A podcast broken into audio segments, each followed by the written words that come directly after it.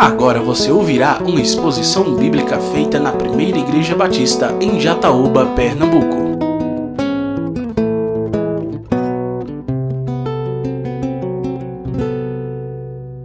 Abra a palavra de Deus nessa noite, no Evangelho escrito por João, capítulo 10.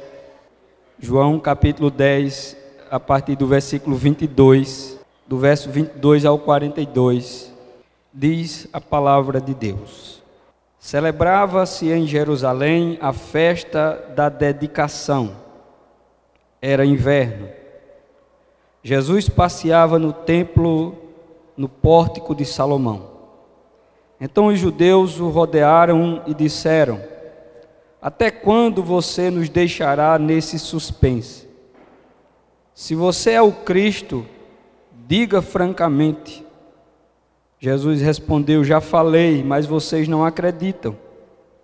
As obras que eu faço em nome do meu Pai dão testemunho de mim, mas vocês não creem, porque não são das minhas ovelhas. As minhas ovelhas ouvem a minha voz, eu as conheço e elas me seguem. Eu lhes dou a vida eterna, jamais perecerão, e ninguém as arrebatará da minha mão. Aquilo que meu Pai me deu é maior do que tudo, e da mão do meu Pai ninguém pode arrebatar. Eu e o meu Pai somos um. Os judeus mais uma vez pegaram em pedras com a intenção de apedrejá-lo. Mas Jesus lhes disse: Tenho mostrado a vocês muitas obras boas da parte do meu Pai. Por qual delas querem me apedrejar? Os judeus responderam: Não é por obra que queremos apedrejá-lo, e sim por causa da blasfêmia. Pois sendo você apenas um homem, está se fazendo de Deus. Jesus disse: Não está escrito na lei de vocês, eu disse, vocês são deuses? Se ele chamou deuses aqueles a quem foi dirigido a palavra de Deus, e a Escritura não pode falhar, então como vocês dizem que aquele que o Pai santificou e o enviou ao mundo está blasfemando só porque declarei que sou filho de Deus? Se não faço as obras do meu Pai, não acreditem em mim. Mas se faço e vocês não creem em mim, creiam pelo menos nas obras, para que vocês possam saber e compreender que o meu Pai está em mim e eu estou no Pai. Então tentaram outra vez prendê-lo, mas ele se livrou das mãos deles. Novamente Jesus retirou para além do Jordão para o lugar onde João batizava no início, e ali permaneceu. E muitos iam até ele e diziam: João não fez sinal, mas tudo o que ele disse a respeito deste homem era verdade. E naquele lugar, muitos creram nele. Amém? Amado Deus, é bom ouvir a tua palavra.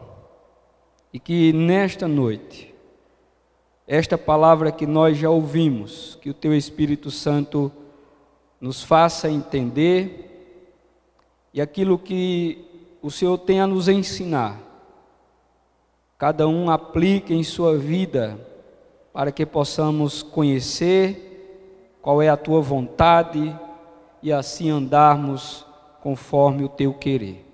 É isso que nós te pedimos em nome de Jesus. Amém? Meus irmãos, continuando aqui neste Evangelho, nós vamos, a partir do versículo 22, contar mais um momento no ministério de Jesus. Às vezes a gente lê as Escrituras e acha que o texto ele está em uma sequência cronológica. mas para que os irmãos possam entender, do versículo 21 ao 22, nós temos um espaço de mais de dois meses. Há um espaço de tempo de mais de dois meses entre o versículo 21 e o versículo 22. Então é um outro momento, é um outro, uma outra situação.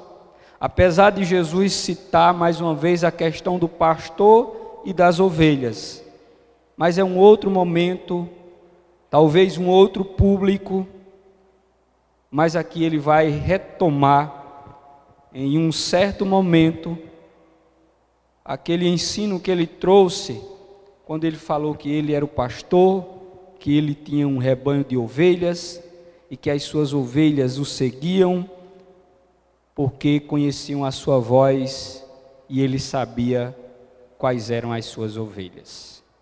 Estamos aqui, como diz o versículo 22, o povo judeu ele era um povo bastante festivo. Muitas festas eles celebravam, além de terem a comunidade suas festividades particulares, mas havia as festividades religiosas. E a festa da dedicação era uma festa que foi criada posteriormente, não através de Moisés, as quais Deus fez com que ele estabelecesse as festividades para que os judeus celebrassem para celebrar a peregrinação do povo pelo deserto. A festa da dedicação era uma festa diferente. Essa festa, ela celebrava um momento histórico na vida do povo hebreu. Isso se deu por ocasião por volta do, do ano 165 antes de Cristo, quando o povo hebreu estava debaixo da opressão, assim como sempre viveu por conta da sua rebeldia a Deus.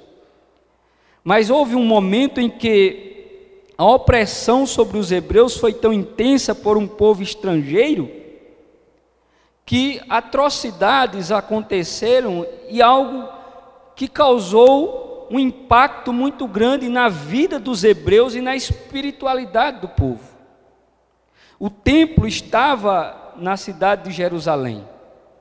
Esse templo ele tinha sido construído pelo rei Salomão, mas depois foi reconstruído por Zorobabel, pelo fato de que os babilônios, ao invadirem a cidade de Jerusalém, no ano 586 a.C., deixaram apenas as ruínas daquele lugar e tempos depois o templo foi reconstruído. Mas os sírios, eles invadem Jerusalém, matam judeus, eles praticam atrocidades com as famílias judaicas, e aí eles decidem praticar um ato que historicamente ficou marcado na história dos hebreus. Foi quando um certo líder chamado Antíoco Epifânio, ele decide profanar o santuário de Deus, o templo de Deus, que estava na cidade de Jerusalém. O lugar que Deus escolheu para ali manifestar a sua glória, para que através dos sacrifícios praticados naquele lugar, Deus concedesse o perdão ao seu povo e a história diz que naquele tempo, esse líder, ele além de matar judeus, além de levar as mulheres judias a serem exploradas, ele vai profanar o altar do sacrifício, aspegindo, jogando sangue de, uma, de um porco que era um animal imundo, segundo a lei, e que não era permitido que fosse ali colocado sobre o altar do Senhor. Com isso, com aquela atitude, ele sabia que estava afrontando ao povo de Israel e também afrontando ao Deus de Israel. e ele profana o altar do sacrifício. E isso causa uma revolta em um grupo de hebreus, e principalmente em um homem chamado Judas Macabeus, que com a coragem, ele decide organizar um grupo e vai de encontro a esse líder, e com essa revolta eles conseguem vencer esta batalha e ao vencer a batalha, vencendo os seus inimigos, eles vão posteriormente purificar o altar, ao qual foi profanado. E ao purificar o altar do sacrifício, eles vão estabelecer uma festa, que é exatamente essa festa chamada festa da rededicação a Deus do lugar sagrado. E aí eles estabelecem que os judeus, em suas gerações futuras, deveriam fazer isto para lembrar aos seus filhos o que aconteceu e para que eles pudessem se lembrar de que o lugar sagrado, a casa de Deus, não pode ser profanada. E aí nós estamos exatamente agora nesse momento, passados agora aproximadamente nós estamos aqui por volta do ano 30 depois de Cristo. Quando Jesus se encontrava no templo, nenhuma das partes externas do templo, conforme o texto nos diz que ele estava no pórtico de Salomão. Porque o templo, meus irmãos, por ser sagrado, não eram todas as pessoas que podiam entrar no templo apenas o sacerdote, o sumo sacerdote, entrava no templo. As pessoas ficavam em volta nos pátios, e haviam quatro pátios que cercavam o templo, e um desses pátios era exatamente chamado Pórtico de Salomão, que era um, um grande alpendre,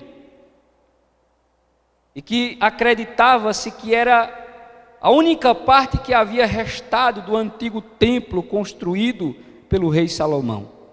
Por isso que ele levava esse nome. E o texto ainda nos traz uma curiosidade quando diz que era inverno.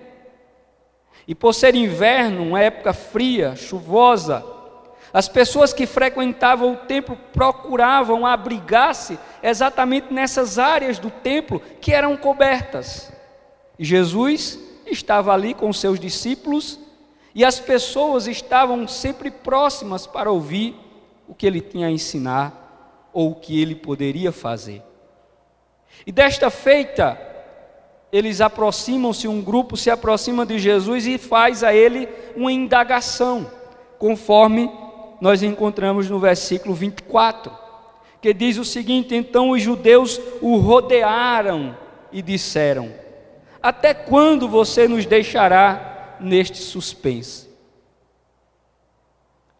Se você é o Cristo, diga francamente, fale se você é o Cristo.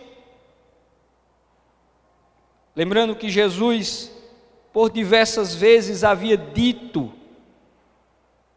não de uma forma tão aberta, mas através dos seus ensinos, de que ele era o Cristo, de que ele era o Filho de Deus. E João, o seu evangelho tem como característica principal exatamente mostrar que Jesus é o Filho de Deus. E aí é quando Jesus vai nos dizer, no versículo 25, o seguinte: Já falei, mas vocês não acreditam. Jesus disse: Eu já falei para vocês que eu sou, mas vocês não acreditam. O que eles queriam ouvir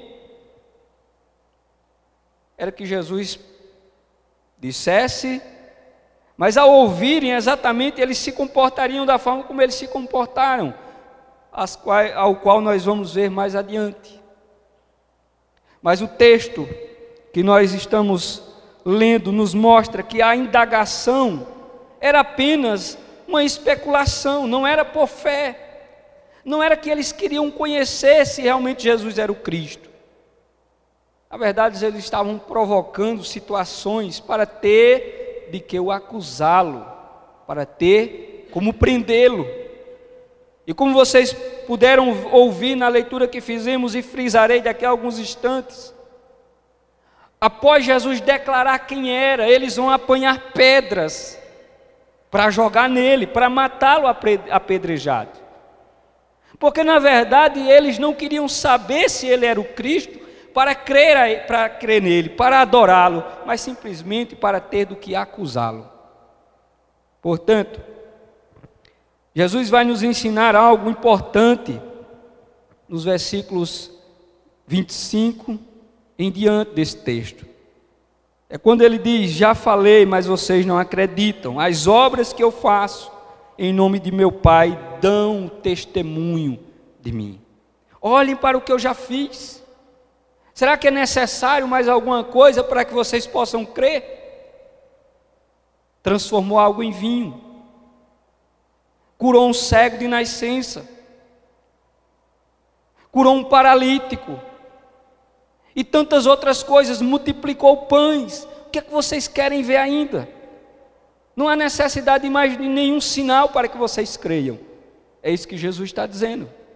As obras que eu fiz dão testemunho a meu respeito.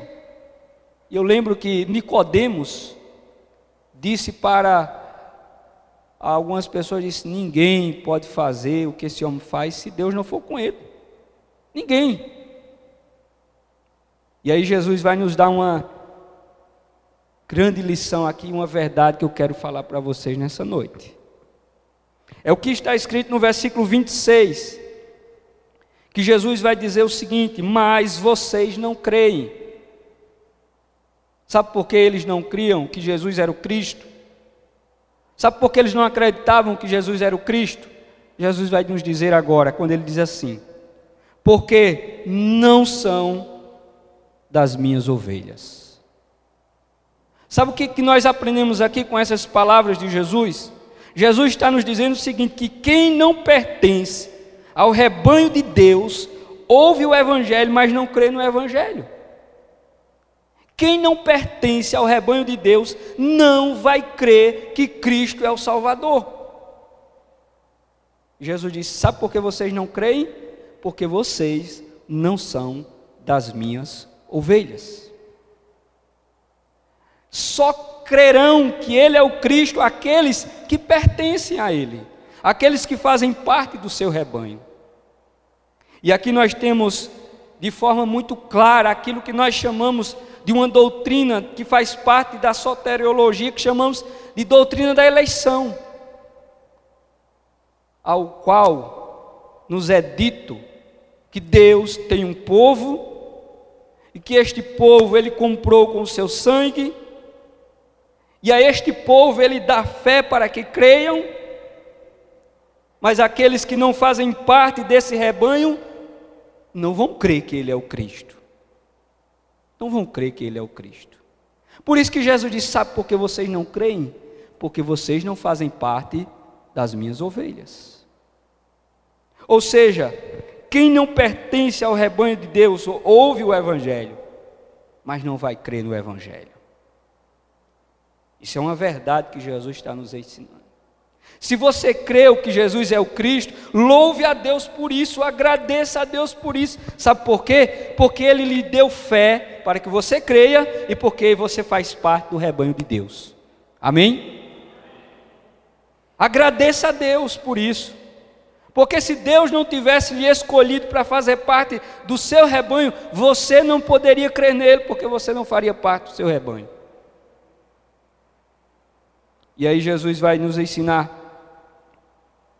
que a nossa salvação, ele vai falar da nossa salvação, e ela nos está garantida, nos está assegurada, de uma tal maneira que ele vai dizer nos versículos 28 e 29 o seguinte: veja o que é que Jesus diz no verso 28 e no versículo 29: Eu lhes dou a vida eterna, jamais perecerão, e ninguém ninguém as arrebatará da minha mão. E no versículo 29 ele diz: Aquilo que o Pai me deu é maior do que tudo, e da mão do Pai ninguém pode arrebatar. Amém? Veja o que, que Jesus está dizendo. Nós temos aqui uma segurança que nos está garantida, que é a salvação em Cristo e também pelo Pai, quando ele diz: Ninguém arranca da minha mão e nem tampouco da mão do meu Pai. Então, se você quer segurança, garantia maior para a certeza da salvação, nós não temos além desta, porque aqui nós temos o nosso Deus, o nosso Pai, que diz que ninguém poderá nos arrancar das suas mãos. Agora, é preciso também sabermos, meus irmãos, de uma coisa.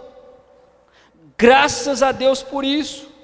Glória a Deus, porque ninguém poderá tirar-nos da mão do Senhor. Ninguém poderá nos tirar das mãos do Senhor. Mas também tem uma verdade aqui que nós precisamos entender: é que aqueles que pertencem ao Senhor, vai nos dizer aqui no versículo de número 27, as minhas ovelhas ouvem a minha voz. E eu as conheço, e elas me seguem. O que é que você entende aqui por isso? O que é que Jesus está nos ensinando? É que aqueles que são ovelhas do Senhor, eles têm que ouvir a voz do seu pastor. E eles têm que seguir o seu pastor. Sabe o que é que Jesus está nos ensinando aqui?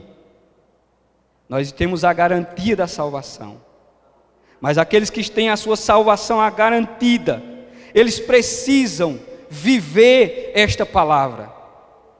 Eles precisam seguir esta palavra. Porque a palavra de Deus é exatamente aquilo que Jesus está dizendo. Eles ouvem a minha voz. E a voz do Senhor é a sua palavra. Então, se você é a ovelha do Senhor, você tem que seguir esta palavra. Você tem que ouvir a palavra, os seus ensinamentos e obedecer ao seu pastor, que é Cristo. Jesus disse: As minhas ovelhas ouvem a minha voz e elas me seguem. Você está seguindo a Cristo? Você está seguindo a Cristo? Entenda que se você é ovelha do Senhor, você precisa segui-lo. Você não pode se afastar, você não vai poder ficar fora. Quem é a ovelha do Senhor precisa segui-lo. Se você é ovelha, você precisa obedecer a palavra e seguir o seu pastor. E aí é que Jesus nos diz que quem faz isso pertence ao rebanho, está com a salvação assegurada, tem a garantia da vida eterna, porém é preciso andar acompanhando o seu pastor, que é Cristo que cuida das nossas almas, que vela por nós, para que nenhum de nós se perca. No entanto, é preciso que as suas ovelhas estejam lhe seguindo. Então a palavra de Deus aqui ela está nos ensinando essas verdades. O grande pregador batista, chamado Charles Spurgeon, certa vez ele pregando sobre esse texto de João 10, 28, ele disse o seguinte: Ah, que segurança há nesta gloriosa e muito fiel promessa, feita pelo nosso Senhor Jesus às suas ovelhas. Ele está dizendo: Ah, que gloriosa segurança existe nessa promessa. E realmente, conforme o Espúgio vai ler quando diz Jesus disse: Eu dou vida eterna, e ninguém poderá tirá-lhes das minhas mãos. Isso é motivo de nos alegrarmos, de nos regozijarmos. Mas é preciso entender que aqueles que são ovelhas precisam viver como ovelhas deste rebanho. Precisam fazer a vontade do seu pastor. Precisam segui-lo. E é isso que Jesus está nos ensinando. Wisby vai dizer ainda o seguinte: que a segurança das ovelhas de Deus é garantida de várias maneiras. Primeiro, por definição da própria expressão vida eterna. É uma vida que não termina. É uma vida que durará para sempre. O Senhor disse: Eu dou vida eterna. Vocês não vão morrer mais. Jesus disse: Vocês não morrerão mais. A morte não tem mais poder sobre a vida de vocês. Jesus está dizendo isso. Vocês não vão morrer mais. O Isbe ainda diz que a dádiva da vida eterna não é algo que nós conquistamos ou merecemos. Se não somos salvos pelas próprias boas obras, mas sim pela graça de Deus, não podemos perder por causa de nossas obras más. Tudo bem. Não fomos nós que conquistamos, mas foi Cristo que nos deu por sua graça. E ela não se perde apesar das nossas más obras. Mas mesmo assim, as suas ovelhas o seguem e buscam ouvir a voz do seu pastor. Por isso, acima de tudo, esta promessa feita por Jesus de que as suas ovelhas não perecerão, ela de fato nos ensina de que aquilo que Deus falou não pode ser mudado. Amém? Aquilo que Deus falou não pode ser mudado. Ele disse: Eu velo pela minha palavra para cumprir. O Senhor disse: Eu velo pela minha palavra para cumprir. Disso pode ter certeza. Deus cuida das nossas almas de uma maneira tal que a morte não tem mais poder sobre as nossas vidas.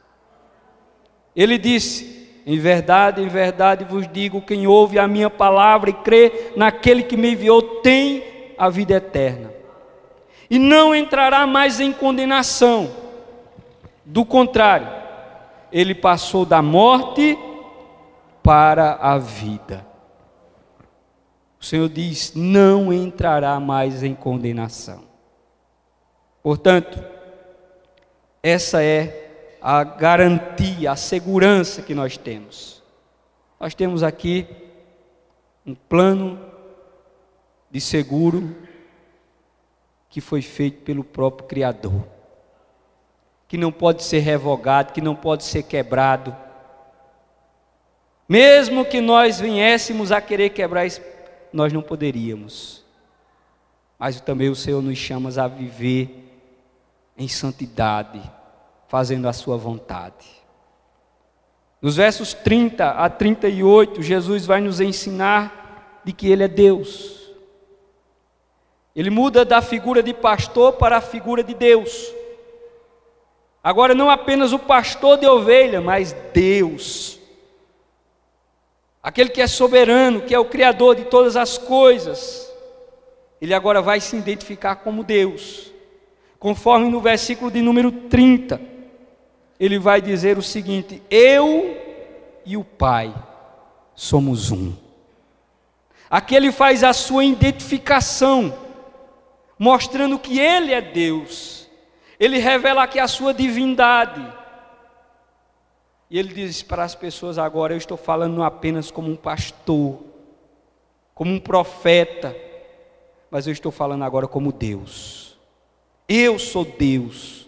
Eu e o Pai somos um, não a mesma pessoa, mas um em essência, em substância. Tudo que o Pai é, eu sou. Tudo que o Pai tem, eu tenho, porque eu também sou Deus. Se o Pai é criador, eu também sou criador. Se o Pai é eterno, eu também sou eterno. Se o Pai é onisciente, eu também sou onisciente. Se o Pai é onipotente, eu também sou onipotente. Porque eu e o Pai somos um, nós somos da mesma substância, da mesma essência. Eu sou Deus. E quando Jesus diz essas palavras, veja o que é que diz o versículo seguinte: os judeus mais uma vez pegaram em pedras com a intenção de apedrejá-lo. Essa é uma segunda ocasião. A outra é quando Jesus cura o paralítico em um dia de sábado, e diz que ele fazia as obras de seu pai, e ao dizer que Deus era o seu pai, os judeus queriam matá-lo também. E aqui pela segunda vez eles querem apedrejá-lo, porque eles entendem que quando alguém se identificava e se dizia que era filho de Deus, estava se chamando de Deus. Ou seja, eles não creram, mas você crê que Jesus é Deus? Que Jesus é o Filho de Deus? Que Jesus é o Criador? Que Jesus é o nosso Salvador? Você crê? Esta é a palavra que nós estamos nessa noite, meus irmãos, transmitindo ao qual nós já ouvimos através do apóstolo João. Jesus é Deus. E se Ele é Deus e nós somos o seu povo, como é que nós devemos viver diante dele?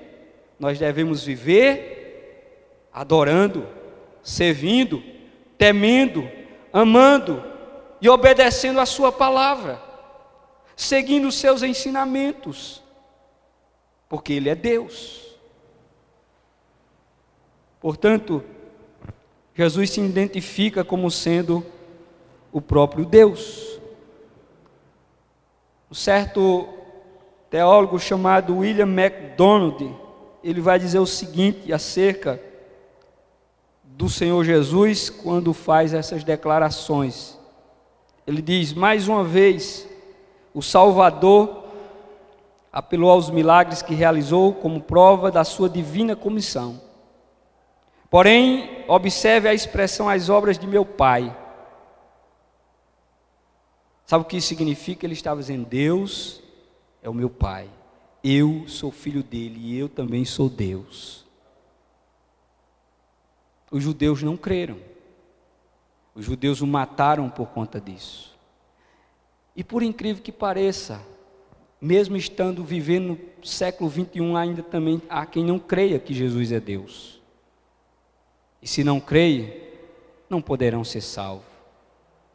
Mas se não creem, é porque pode não fazer parte do rebanho do Senhor. Mas louve a Deus, agradeça a Deus, porque Deus chamou você. Porque Deus escolheu você. E você foi dado a você a capacidade de crer e fazer parte do povo de Deus. Porém, aqueles que fazem parte do povo de Deus não vivem para si, mas vivem para Deus. Vivem para fazer a vontade de Deus. Porque Deus é o nosso Senhor. E concluo mostrando que tanto a natureza divina de Jesus quanto as suas obras, quanto as escrituras são evidências que João faz questão de registrar que dizem e afirmam que Ele é Deus, que Ele é Deus. E se Ele é Deus, nós precisamos nos render diante da Sua presença. Nós precisamos nos prostrar diante dEle, em reconhecimento de quem Ele é. Como diz um hino que foi cantado aqui, por tudo que Ele é, não somente pelo que Ele faz, mas pelo que Ele é. E digo para você ainda algo: é que a incredulidade dos judeus e a rejeição dos judeus nos ensinam que muitos ainda vão rejeitar o Cristo, muitos ainda vão se ter incrédulos à, à mensagem.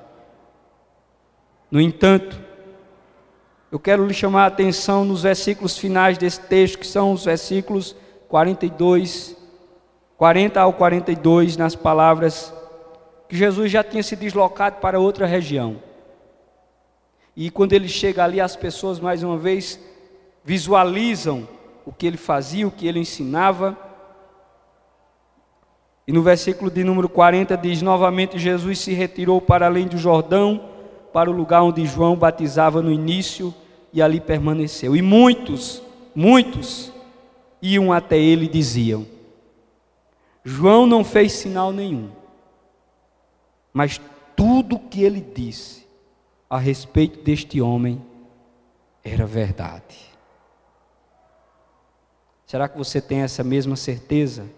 Será que você já chegou à conclusão que aquelas pessoas chegaram de que tudo que foi dito acerca de Jesus é verdade? Será que você chegou a essa conclusão?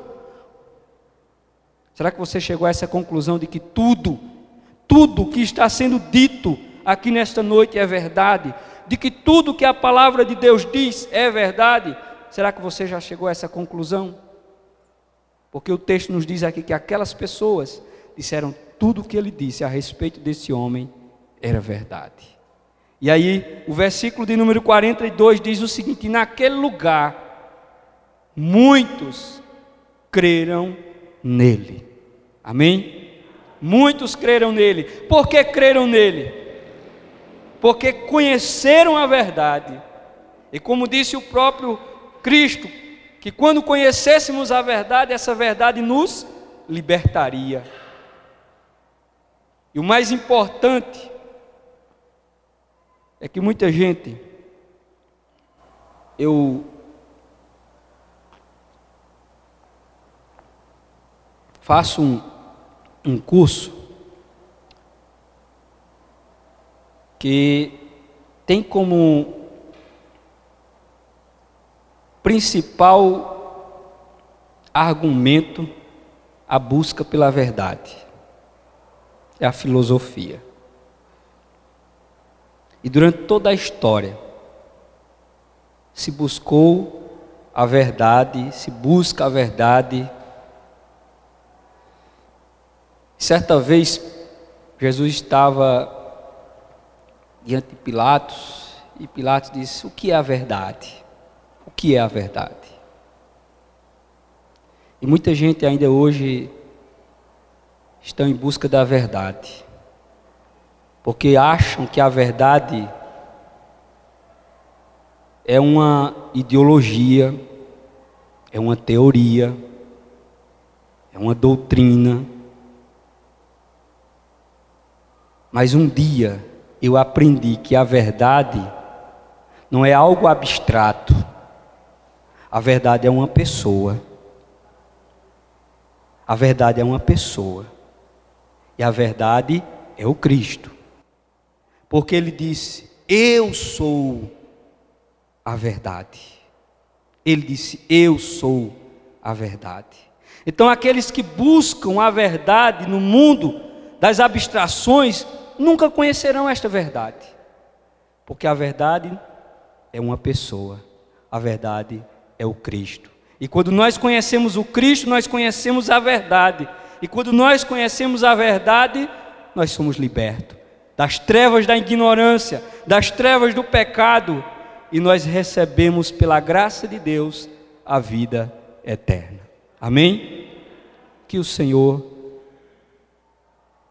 possa nesta noite achar em você uma das suas ovelhas.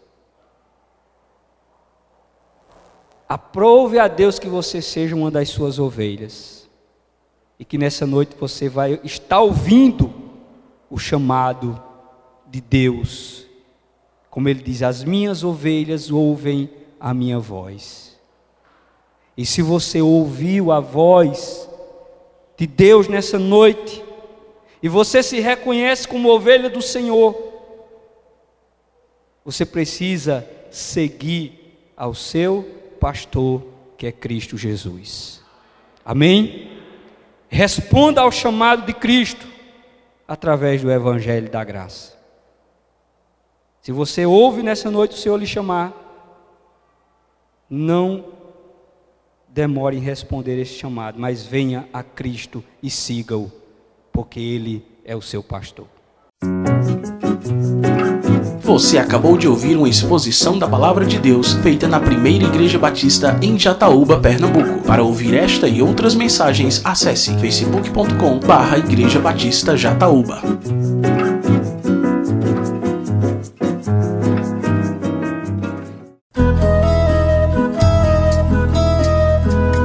Conheça nossa comunidade. A primeira Igreja Batista em Jataúba está localizada na rua José Alvino de Lima, número 174, bairro Matadouro, próximo ao Clube Municipal. Para saber mais detalhes de nossa programação semanal, acesse facebook.com barra Igreja Batista Jataúba.